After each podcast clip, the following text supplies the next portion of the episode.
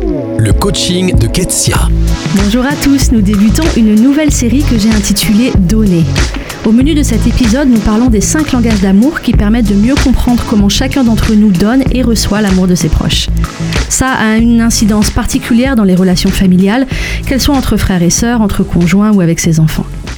Le docteur Gary Chapman explique qu'il y a cinq principaux langages d'amour et chacun d'entre nous va être plus sensible à un ou deux de ces langages. Un premier langage, ce sont les paroles valorisantes, c'est-à-dire les mots d'encouragement, les compliments. Deuxièmement, il y a les cadeaux.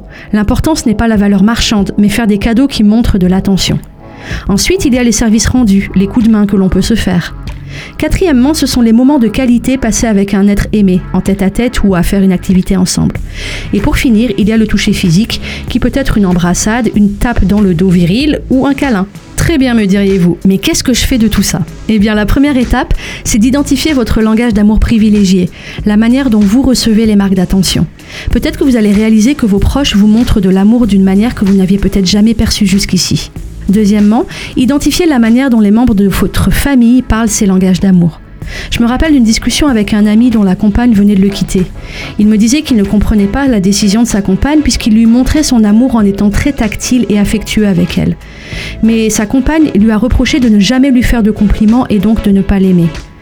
On est là bien sûr face à un manque de communication dramatique qu'il est souvent possible d'éviter en parlant. Et c'est ce que je vous encourage de faire avec les adolescents et les adultes de votre entourage. Mais avec les jeunes enfants, vous pouvez juste émettre des suppositions et tenter d'alterner les manières dont vous leur, montrez votre amour. En leur faisant des câlins, accorder de manière régulière 100% de votre attention à chacun de vos enfants, leur faire des compliments personnalisés, prendre soin de leurs besoins physiques, offrir des petits cadeaux. Et j'espère que vous aurez du plaisir à donner et recevoir votre amour de toutes ces manières différentes dans les prochains jours.